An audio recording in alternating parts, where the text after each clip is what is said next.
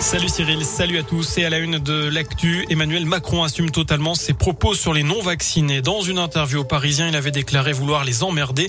Le chef de l'État s'est exprimé tout à l'heure dans le cadre de la présidence française de l'Union européenne. Être citoyen, c'est, je cite, avoir des droits et des devoirs. Et ce sont d'abord des devoirs. Le concept de liberté s'arrête là où la liberté de l'autre est entravée, là où la vie de l'autre peut être en danger. Le président de la République en a profité pour évoquer le passe vaccinal adopté hier en première lecture à l'Assemblée nationale. Ce mouvement, vous le voyez partout en Europe. Fin de citation. Dans ce contexte, notez ces quelques changements dans les protocoles sanitaires aujourd'hui. Plusieurs annonces ont été faites pour faire face à l'explosion du nombre de cas. Plus de 410 000 en 24 heures. Dans les écoles, plus de 9 200 classes sont fermées, donc 148 dans l'Académie de Lyon. Les enfants cas contact n'auront plus à refaire un test antigénique en cas de nouveaux cas positifs la même semaine dans la même classe.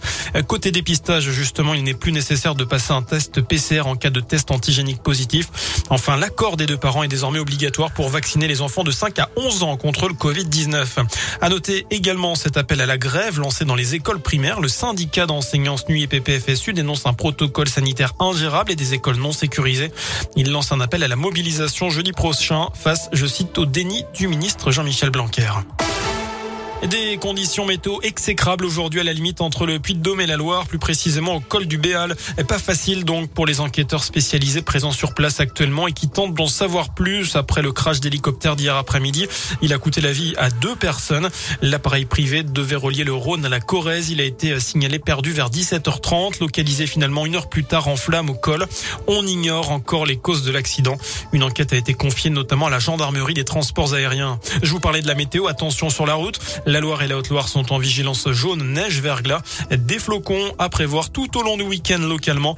Vous noterez que c'est même vigilance orange plus au nord en Moselle et en Meurthe-et-Moselle. En bref, près de chez nous, un gendarme de la Loire condamné pour harcèlement. Le militaire adepte de l'échangisme avait envoyé plus d'une centaine de messages à son ex-compagne après leur rupture. La victime était originaire de la Séauve sur Sémène, c'est en Haute-Loire. Il avait aussi transmis des photos d'elle à un autre couple et à son insu en prévision d'une rencontre Hein, d'après le progrès. Il a été condamné à quatre mois de prison avec sursis, une obligation de soins et de stage. Enfin, personne pour reprendre la Saint-Etienne. C'est ce que dit euh, ce matin Roland Romeillet dans le progrès. Le président du directoire de la SS assure que personne dans les repreneurs potentiels ne coche toutes les cases. D'ailleurs, euh, eh bien c'est un jour de match hein, pour euh, les Verts. Match amical à Geoffroy Guichard, match à huis clos. Ça vient de démarrer face aux amateurs du Gol FC, une équipe de National 2 du Rhône. Voilà pour l'essentiel de l'actu. L'info de retour dans une demi-heure. Passez une excellente fin de journée et un très bon week-end. Merci Seb. À tout à l'heure. On profite de